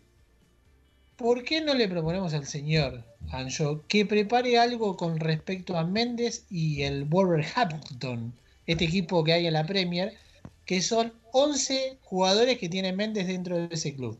Y además ahora está lanzó una remera de Portugal en remeración. Además tiene al técnico que lo maneja Méndez. No, no, 11 ¿Cómo? jugadores, no, 11 portugueses. 11 portugueses, pero en su gran mayoría lo maneja Méndez. Y O que sea, Portugal Fútbol Club, di- diría usted. yo diría más Méndez Fútbol Club, pero bueno, Ah. e- esa es otra cosa. Que capaz cómo se está empezando a meter directamente en un club. Como defensa y justicia, ¿quiere decir usted, señor? Eh, eh, No sé. Eh, ¿Vos por quién lo decís? No sé. Eh, no sé, a mí me, me contaron que hay, hay cosas similares en el mercado local, no sé. Sí, bueno, pero en el mercado local es distinto, porque el, el mercado local, los clubes eh, no son privados. Eh, entonces eh, es distinto. Es distinto. Bueno, Eh, Obviamente, no es- en este no es caso particular de Méndez, él recomendó a un grupo inversor chino, si no mal recuerdo, la inversión en este club eh, de Premier. La O sea que casualidad- él ni la puso. La él- casualidad, acercó la partes. casualidad que la gran, gran mayoría de jugadores son de su cartilla, por así decirlo, ¿no? Son de técnico. Eh, conoció una vez en una discoteca y le dijo, vení, vení, yo te voy a presentar y a partir de ahí lo, lo potenció. Por eso. Ah, mira vos. Qué raro, nunca Pero en una biblioteca. Nunca. Nunca. en una biblioteca, nunca en un. en un Capaz que es un buen, es un buen eh, disparador en cómo los representantes antes trataban de eh, llevar a sus jugadores y ahora directamente tienen equipos y ahí posicionan a sus jugadores. Bueno, en realidad te voy a decir una cosa. Es decir, eh, eh, el amigo Hugo Isa, eh, que lo sacamos el otro día al aire, eh, básicamente fue exfutbolista, pero fue representante de jugadores. Eh, el Elche, donde está ahora este, Gabarni, también es un representante de jugadores. Sí, sí. Eh, hay un montón de figuras así que tienen que ver con esto, a nivel local y a nivel internacional. A nivel local pasó con Independiente, en la época de Collan, eh, que había un solo representante que manejaba casi todos los jugadores, así le fue. Millones y millones de dólares tirados por la basura, con jugadores que, la verdad que... Y después tenés otros representantes que utilizan clubes más chiquitos, pero muy fructíferos, como Defensa de Justicia, para exhibir jugadores realmente buenos que son vendidos a otros mercados. ¿Entendés? Pero que le dan resultados. tenés- y después tenés otros, después tenés otros que hacen un negocio raro. ¿Usted sabe cuál es el negocio que estaban haciendo los chinos en España? Eh, no, pero. Estaban comprando, estaban comprando clubes de la segunda B o incluso más abajo. Y lo que hacían es comprar jugadores chinos a 50 mil euros en China, hacerlos debutar en ese equipo y venderlos en 2 millones de euros a China de vuelta. Porque decían que Claro. había jugado en, en España. Bueno, Y puede ser, está bien. señores, mi Está trabajo. bien, bueno, pero ¿es lícito o no eso? Pregunto. Eh, eh, eh, Todo lícito. todo. ¿Jugaron o no jugaron en España? Hablando de, hablando de ventas, hablando de ventas, vamos, Sí. vamos que tenemos una notita que, que tiene que ver con- con todo eso. Vamos, vamos, llévatelo, llévatelo, vamos, vamos, vamos.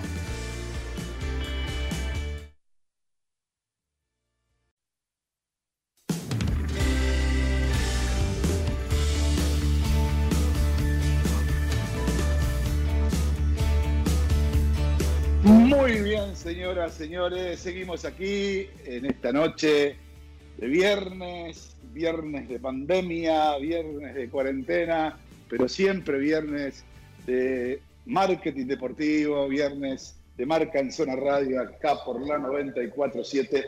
Y ahora voy a saludar a Ignacio Letizia, que es gerente comercial de E3 Commerce. Si está bien eh, pronunciado. Primero, este, buenas noches, Ignacio. Segundo, está bien es Letizia o Leticia, o, y después si está bien pronunciado el nombre de la empresa. buenas noches, buenas noches, ¿cómo estás? Sí, está, está bien pronunciado, es Leticia, es italiano, si querés le puedo poner una X, pero no hay ningún problema. Y la compañía es Perfecto. Sí, ¿me decías? No, no, que la compañía sí, efectivamente, de 3 e-commerce también está, está perfectamente pronunciada. Perfecto. Bueno, y, y, bueno, nada, estamos en un espacio de marketing deportivo.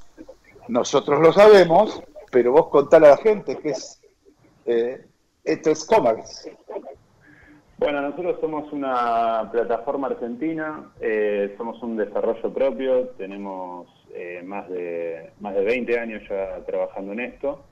Este, nacimos como, como plataforma este, y bueno, hace cuatro años aproximadamente incorporamos nuevos servicios a la compañía, entendiendo la, las necesidades de nuestros clientes.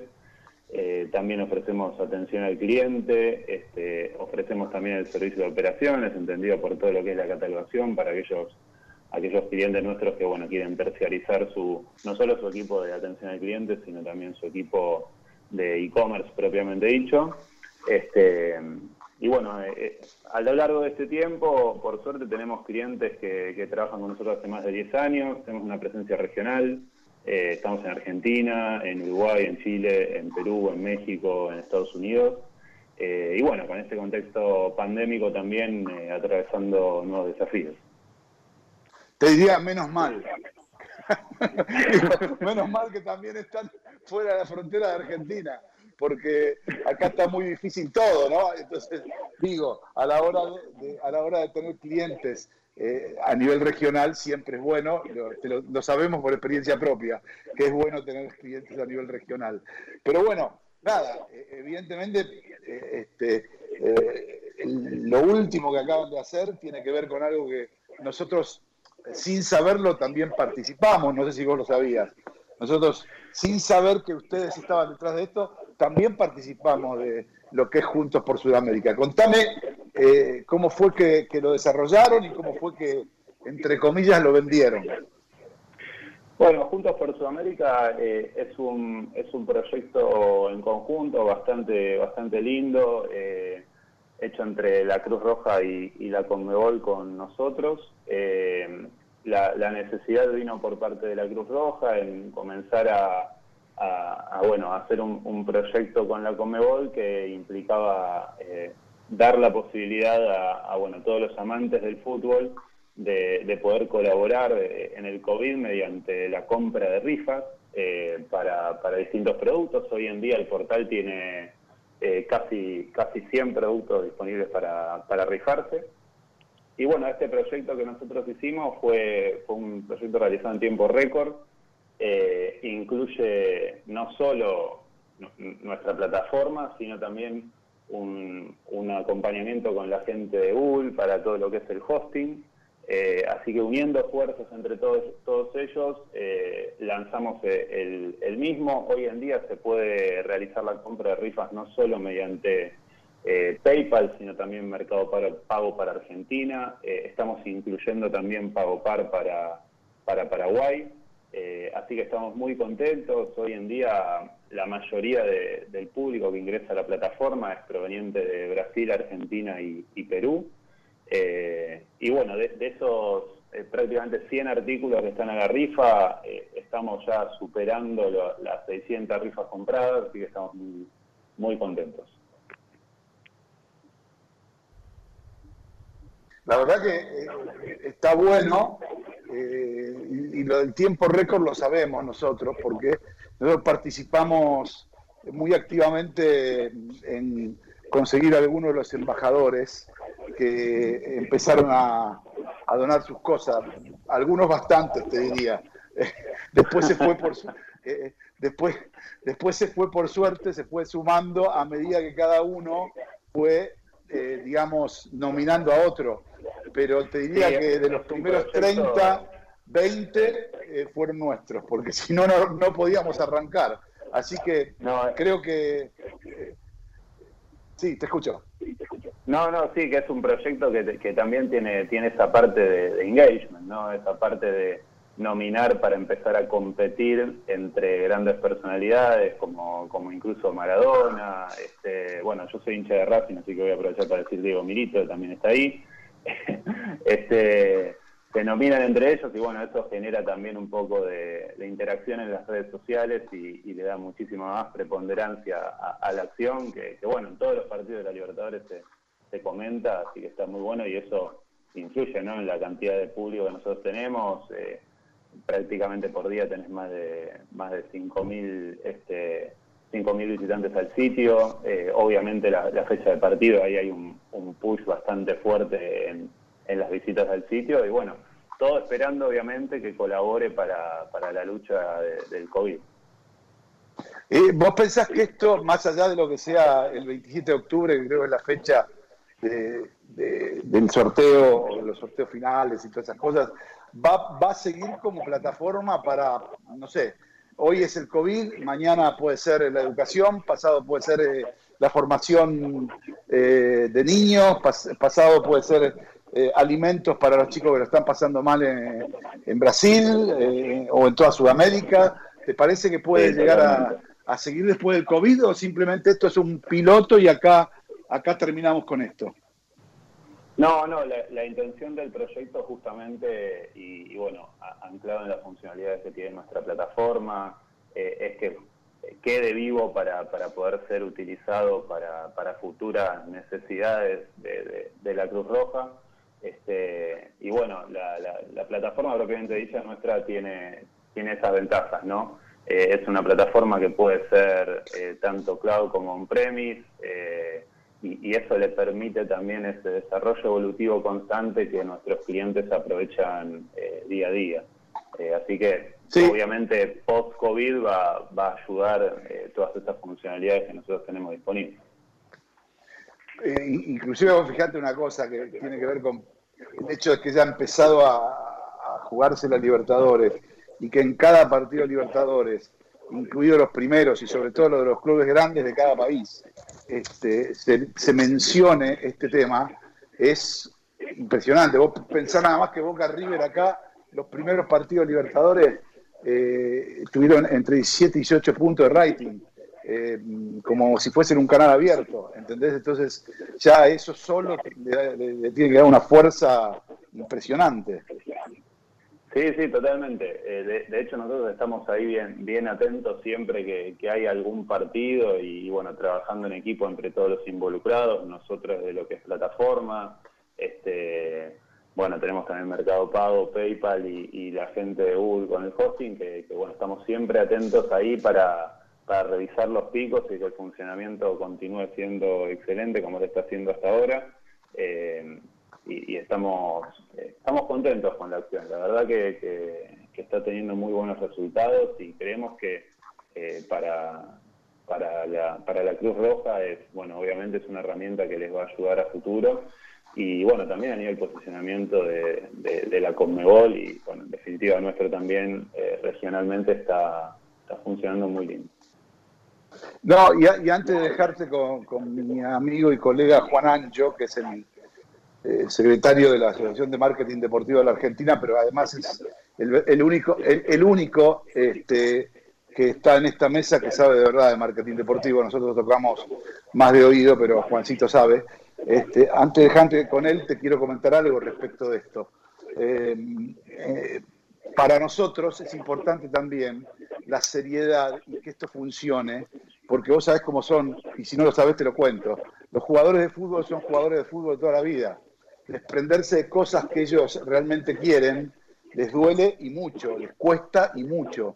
Y si vos haces un proyecto que no tiene vida o que por ahí no, no, no está a la altura de lo que ellos creen eh, cada uno de los productos que ceden está, realmente te crea un problema. Y, y- y por suerte, eh, el hecho, como está yendo de menor a mayor, y ahora ellos ven reflejado en todos los partidos libertadores, cómo, cómo se le está dando manija al tema, más todo lo que es plataforma de redes y todo eso, eso hace que también a nosotros, que somos los que tenemos que traccionar con ellos, nos venga bien, ¿entendés?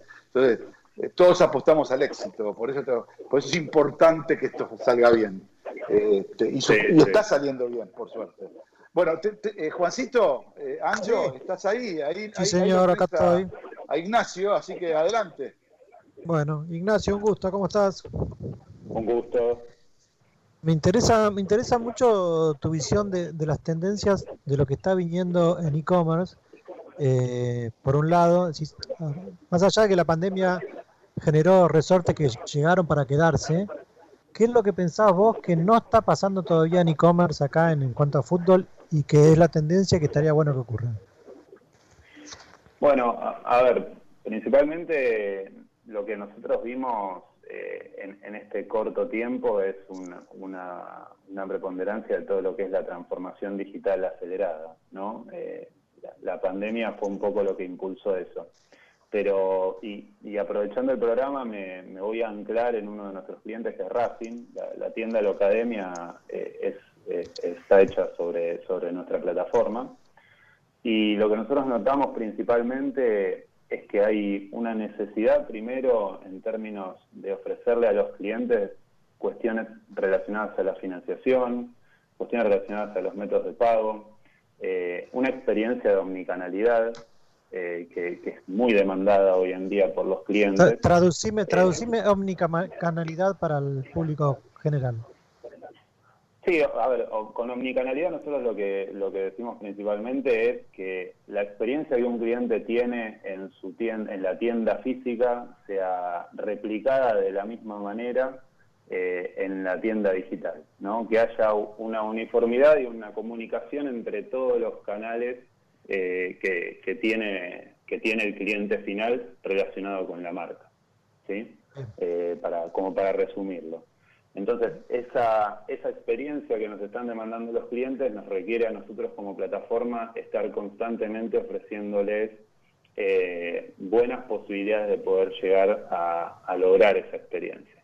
Eh, en este contexto, lo que nosotros estamos haciendo, eh, en principio, es, punto uno, incorporar múltiples metodologías de, medios de envío, logísticos, funcionalidades de, de entregas en el día, de same day delivery, eh, generar que los pedidos efectivamente eh, estén vinculados con un retiro en sucursal y una sincronización de stock que no le genere ningún ruido al cliente en esa experiencia, ¿no?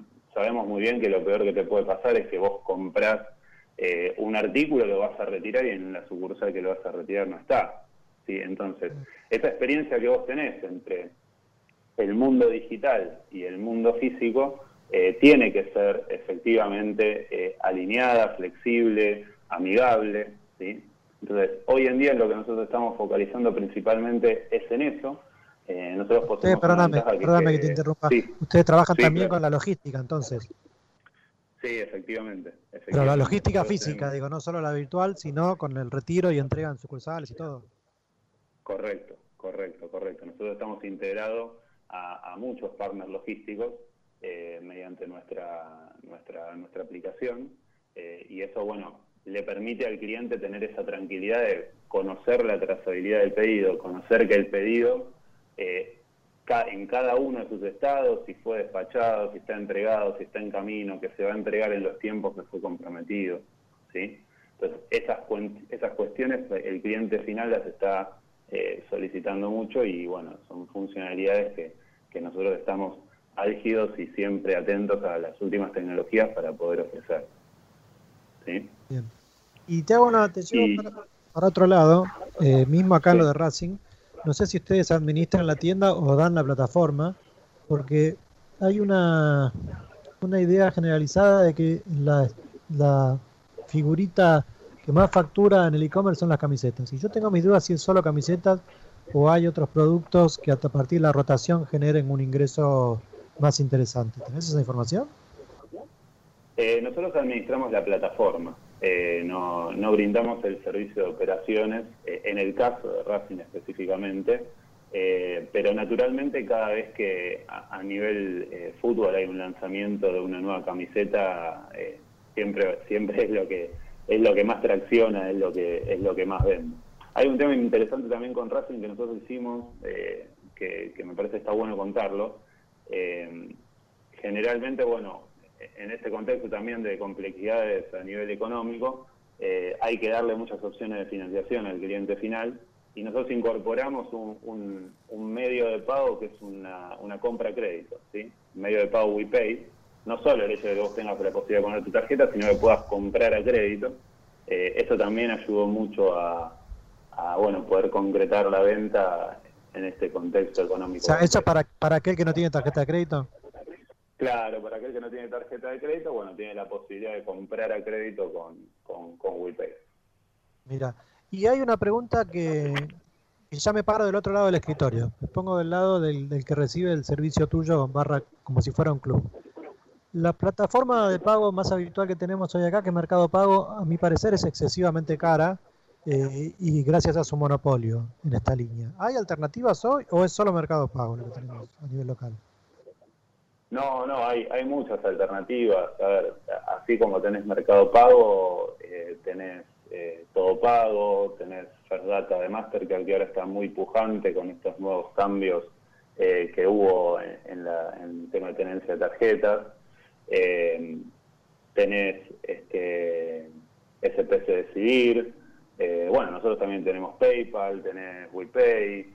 Eh, tenés múltiples eh, posibilidades que, bueno, después también está en, en esa gimnasia y poder eh, a nivel negociación que tienen las compañías de, bueno, ir a contactar a, a estos medios de pago y poder negociar un, un fee más bajo, una comisión más baja. Eh, pero las posibilidades hay, Eh. hay cinco o seis partners que, que están ahí compitiendo siempre. Eh, vos sabés que eh, es súper interesante. Quiero hacer simplemente dos eh, cuestiones. La primera es que yo recorro mucha tienda física, no tanta tienda online, y quiero saber, y esto te lo pregunto a vos, Ignacio, y es en referencia a lo que te decía recién eh, Juancito. Es decir, eh, las tiendas físicas que, que recorro acá y en el mundo, sobre todo afuera, eh, eh, lo primero que se agota cuando hay un producto nuevo eh, son las camisetas. Y lo que siempre escasea, eh, aunque no haya producto nuevo, son las camisetas de los ídolos. En este caso, ponerle, no sé, eh, si hablamos de Racing, hoy Leandro, por ejemplo, ¿no? O en su momento Lautaro. Si hablas del Inter, es sin ningún lugar a duda Lautaro. Si hablas de Barcelona, es sin ningún lugar a duda Messi y ahora será Ansu Fati. Yo estoy seguro que si hoy vas, hoy, ¿eh? vas al, al e-commerce de Barcelona o eh, a, la, mm, a la tienda del Barcelona, ahí en cualquiera de las tiendas, o en la calle o, la, que está, la, que está en el estadio, no vas a conseguir hoy la camiseta de Ansu Fati, sí la de Messi. Yo creo que las camisetas son, para mí. Eh, eh, digamos, como el buque insignia de todo esto. Por eso hago esta salvedad por la pregunta que hacía Juan. No sé si vos estás en esa línea o, o- no. Sí, sí, comparto totalmente. Eh, y, no, y te digo más, no solo eso, hay, hay experiencias que nosotros tenemos con, clientes eh, del ámbito deportivo, que no solo tenés a veces un tema de, de stock por, por venta exitosa de la camiseta propiamente dicha, sino también de los parches. O sea, si yo te puedo ofrecer, por ejemplo, que tengas el, el parche del número, o el parche de campeón de la Champions League, o el parche de N, por poner algún ejemplo, eh, incluso eso también es algo que ante los lanzamientos y, y demás cuestiones que, que tienen los, que tienen los clubes, eh, tienen a veces algún tipo de faltante. Pero bueno, a ver, en definitiva es, es, un, es un buen mal problema, por, por decirlo de Sí, manera. totalmente. Este, Totalmente. pero bueno, e- es el poder justamente que tienen los ídolos. Y, eso eh, hay que estar hay que estar preparado por- para poder abastecer esa demanda. eh, que bueno, yo no tengo duda de que los clubes lo, lo, hacen de la manera correcta, pero bueno, eh, a veces esas cuestiones son un poco complejas. Desde nuestra parte, de nuestra parte algo, algo interesante que nosotros hacemos a nivel de integraciones. Eh, cuando nosotros nos integramos con, con el sistema de gestión, con con el sistema de stock de las compañías, lo que nosotros tenemos es un, es un conocimiento del stock no solo del depósito de, de- la empresa en cuestión o, de- o de la, o del club en cuestión, sino también del stock de todas sus tiendas. Y eso le termina generando también una buena experiencia del cliente porque tiene, tiene todavía mayor posibilidades de, de compra a través del canal digital. Eso es muy importante porque a veces cuando uno levanta el stock tiene una integración que no le permite levantar solo de su depósito y no le deja saber qué hay en las tiendas. Bueno, nosotros lo que hacemos también es eso. Y eso te permite mayor profundidad de, de, de, bueno, eso, esos, esos artículos que son muy, muy requeridos por, por los fanáticos. Bueno, la verdad que este, una, una muy linda y, y sabrosa y nutritiva charla. Eh, desde ya, eh, Ignacio, contá con Marca en zona para, este, eh, para lo que necesiten en cuanto a lo que tiene que ver con este tema, porque nosotros, este, en definitiva, eh, jugamos para el mismo equipo en diferentes, en diferentes puestos, pero para el mismo equipo. Así que este, estamos a la orden y a disposición para lo que necesiten, para lo que co- comunicar lo que necesiten. Este, y nada, eh, cualquier cosa también que necesiten, eh, nos, nos llaman y, y- y hablamos. Y, yo me quedé pensando mientras decías todo eso, yo particularmente, no me preguntes por qué, pero desde que tuve mi primer camiseta negra con dorado, que fue allá por los años 90, cuando mi amigo Fernando Carlos Redondo jugaba en el Real Madrid. Este, jugador, ¿eh? tengo una, sí, un poquito, sí. Este, tengo una camiseta de él que hizo un taco muy famoso en un lugar. Este, Sí, eh, sí, sí, eh, que era una camiseta negra con dorado. No sé si se acuerdan ustedes. Eh, y- bueno, a partir, eh, yo soy, yo soy muy, yo en realidad no me acuerdo si ese partido o en otro, porque tengo menos memoria que un iPhone 3, pero no importa. Eh, la cuestión es que la- el primer equipo que vi y la primera marca que vi con negro y dorado fue, fue justamente el Real Madrid. Eh, hoy me llegó la, la- la negra y dorado de Talleres de Córdoba conmemorativa por su por su mm, de la, de, de la tienda de talleres conmemorativa por su por haber ganado la Copa Conmebol, que ya no existe más. Ayer vi al Santos y ya estoy eh, ya estoy tratando de conseguir una con una negra y plateada que estaba preciosa, no sé si la vieron, muy linda. Y después está la No, no la vi, la voy a buscar. Eh, bueno, Fíjate la del Santos. bien. eh. Fíjate la del Santos. Es una- Y después está, está la de Racing, que no la tengo, pero que seguramente este, algún, am- algún, amigo, algún amigo hará que la pueda, la pueda conseguir o comprar. Así que, este, Dale. porque eh, en, el- en el negocio no estaba, ¿eh? Entré y estaba agotada, che. Entonces, Y, este, eh, así que repónganme. ¿eh? Es tan linda que se agotó rápido. Exactamente. Bueno, Ignacio, un placer, muchas gracias este, y, estamos a, tu disposición. Quédate un minuto por línea privada que eh, te queremos decir una cosita y vos, Javi, llévatelo nomás.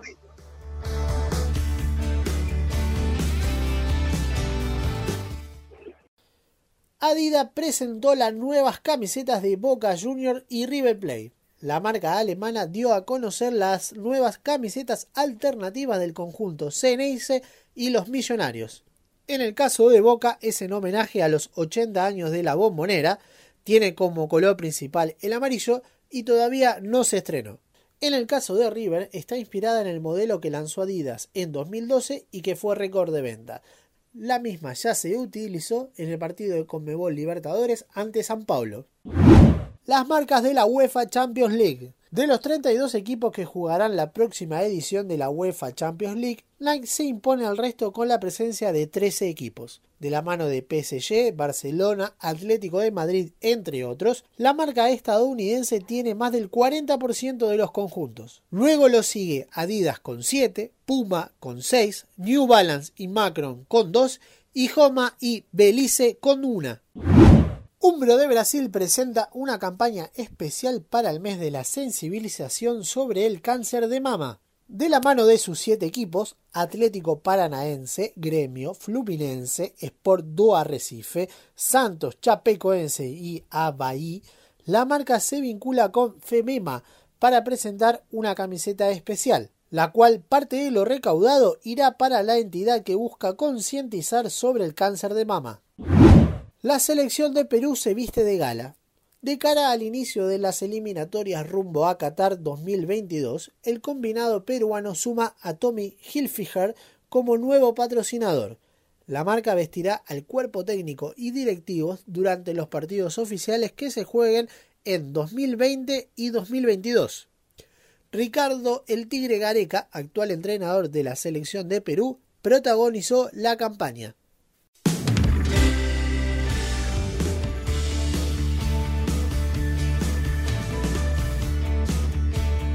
Muy bien, señores, seguimos en Marca Radio, aquí por una 94.7, en la noche del viernes. Eh, bueno, la verdad que bastante interesante la nota, la con Ignacio Leticia respecto de, de esto que tiene que ver con Juntos por Sudamérica, del e-commerce de Racing. Bueno, nos vamos nutriendo, vamos aprendiendo entre todos, vamos compartiendo cuestiones. Y hablando de compartir cuestiones, está eh, eh, en el piso, como siempre, produciendo y al pie del cañón, eh, nuestro querido y nunca, nunca tan alérgico, Nachito Saralegui, eh, este, que seguramente tiene algo para decirnos, ¿no? Algo como para comenzar, algo que prometió, el debate. El Siempre debate, ¿Cuál es el debate? ¿Esta es una nueva sección, Saralegui, suya o qué? Puede ser, ¿eh? Puede ser una nueva sección en vez de columna, el debate. El El debate, debate de Saralegui. de Saralegui. Ahí Sería, está, ¿eh? bueno, usted, sería una- ¿Usted qué sería? ¿Una especie de que de, digamos, sería el moderador soy- del debate? No, yo soy el, el- que, saber. el que tira la chispa y se va. y se va. Ah, muy bien, muy bien, muy bien. muy bien. Porque ustedes son los que saben. Pero Ah, yo te lo vendí con un título que lo voy a volver a decir. Y les voy a dar la razón de por qué el título y vamos charlando y yo le voy haciendo consultas a ustedes.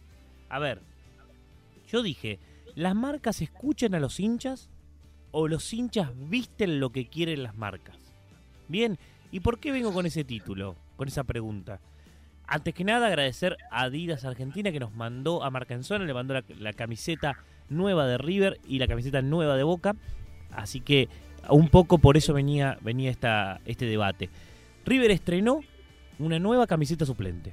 Esa camiseta roja con su banda con otro tono de rojo es un diseño que conmemora una camiseta que tuvo récord en venta en 2012. ¿Bien? sí. Yo creo que ustedes la recuerdan. Tuvo, fue la vuelta de River a primera, tuvo un éxito arrollador. Hoy también tuvo un, éxito arrollador.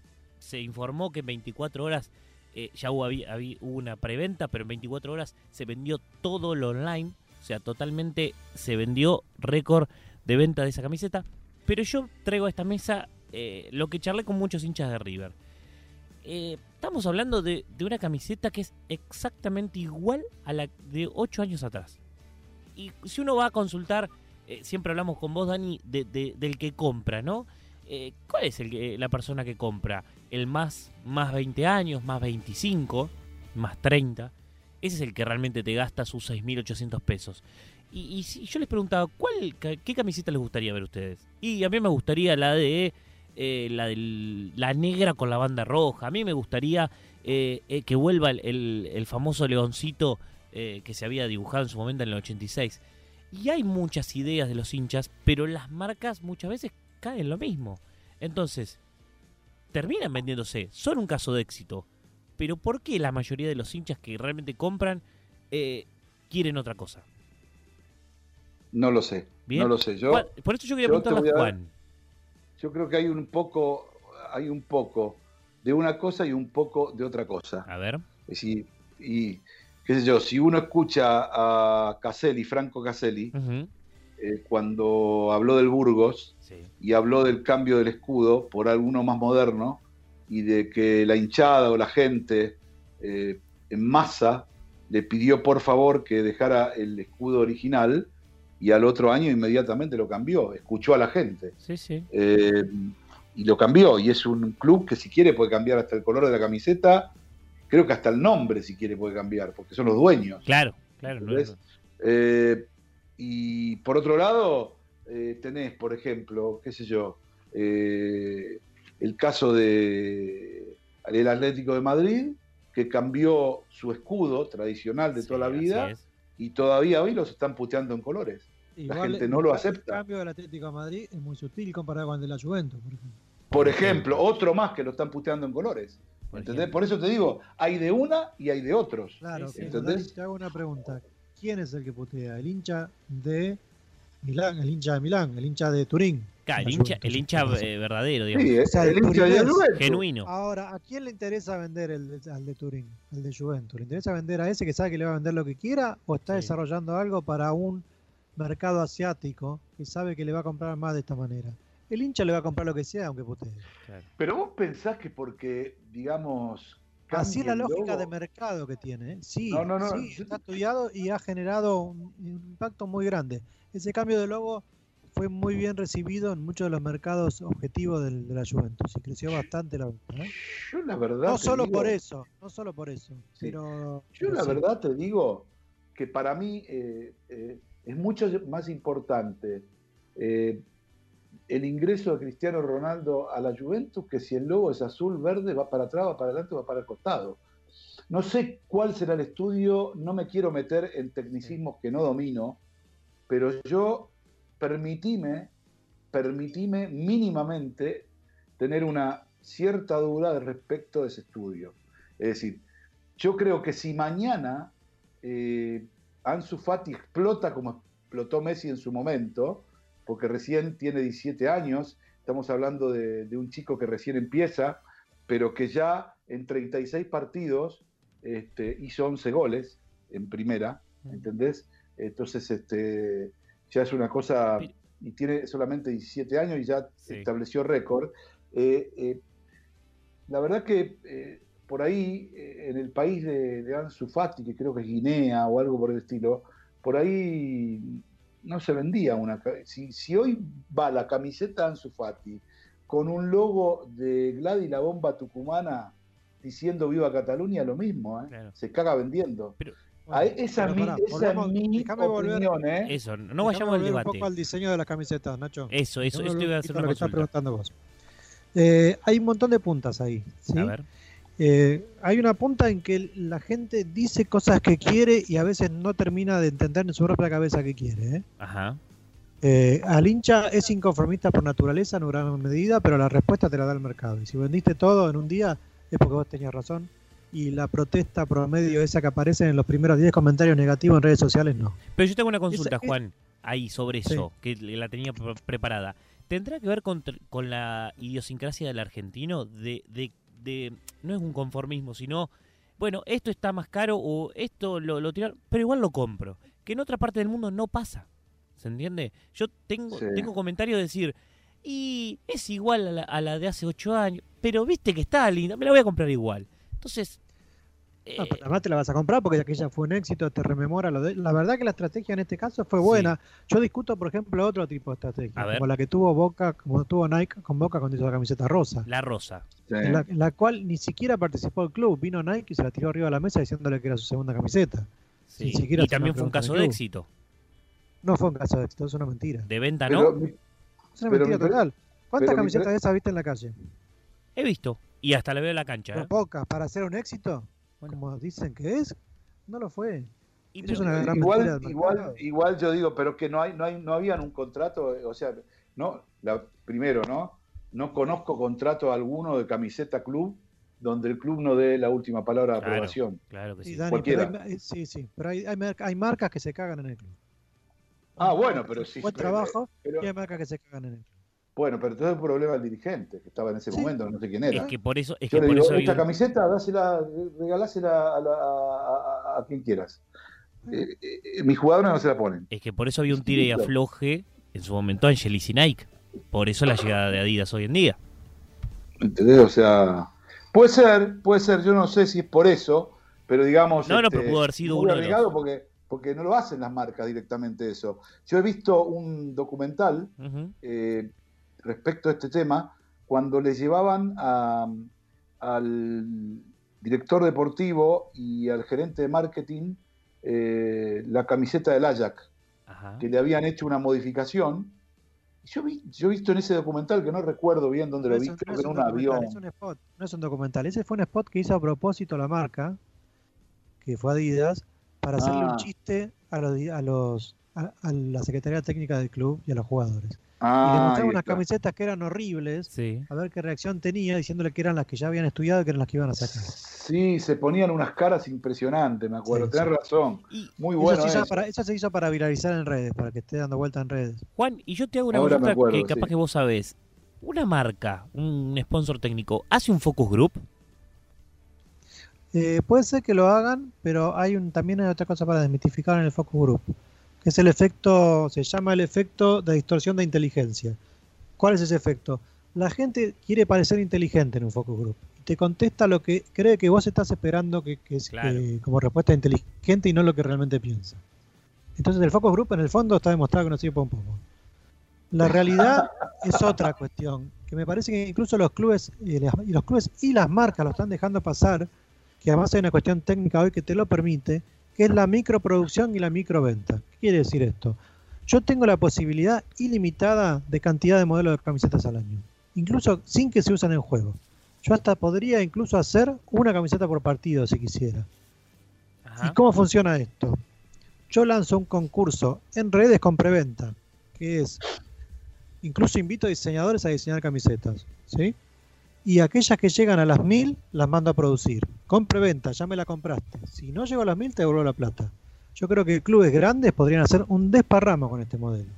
Mm. Porque la gente una vez que la pagó la espera, no tiene problema, y se, y se me va satisfaciendo todas estas necesidades chiquitas que vos marcás que no están satisfechas, Nacho. Dice, vos decís Sí, que el sí, hincha sí. dice, no, pero a mí me hubiera gustado otra cosa. Bueno, ahí te abro el abanico para que tenga lo que vos quieras. Necesitas mil tipos más como vos que la compren, nada más. Sí, pero el tema, ¿sabes cuál es? Eh, digamos, eh, independientemente de que se pueda hacer esto, eh, yo creo que hoy los diseños de camisetas en general es como que em, las marcas cada vez compiten más a ver cuál es más linda, ¿sí? Pero vos ves, por ejemplo, digamos, para no tocar a ningún equipo local, ¿no? Pero vos ves la camiseta de, del Barcelona que está ahora, Sí. por ejemplo, eh, la verdad, eh, hoy, hoy es la camiseta casi original, ¿entendés? Y es hermosa, Claro. ¿entendés? Pero uh, me, me están diciendo, che, este, bueno, Sí, traje el un debate muy lindo, pero Claro. me parece que se nos acaba el tiempo, ¿no? Nos están echando. Eh, acá Javi dice que nos vayamos. Bueno, buenísimo. Por lo menos me van a cerrar eh, la puerta. La seguimos la semana que viene, Sí, Antes, dale, antes metele, de cortarla, eh, ¿podemos Sí. hacer en redes un debate a ver si la gente quiere ver el video de lo que hacía el señor Saralegui en el baño? Lo hacemos. No hay problema. Podemos, podemos, podemos. Ha- Hablalo, hablalo con la producción. Yo no me quiero meter en ese lío. Hablalo con la producción.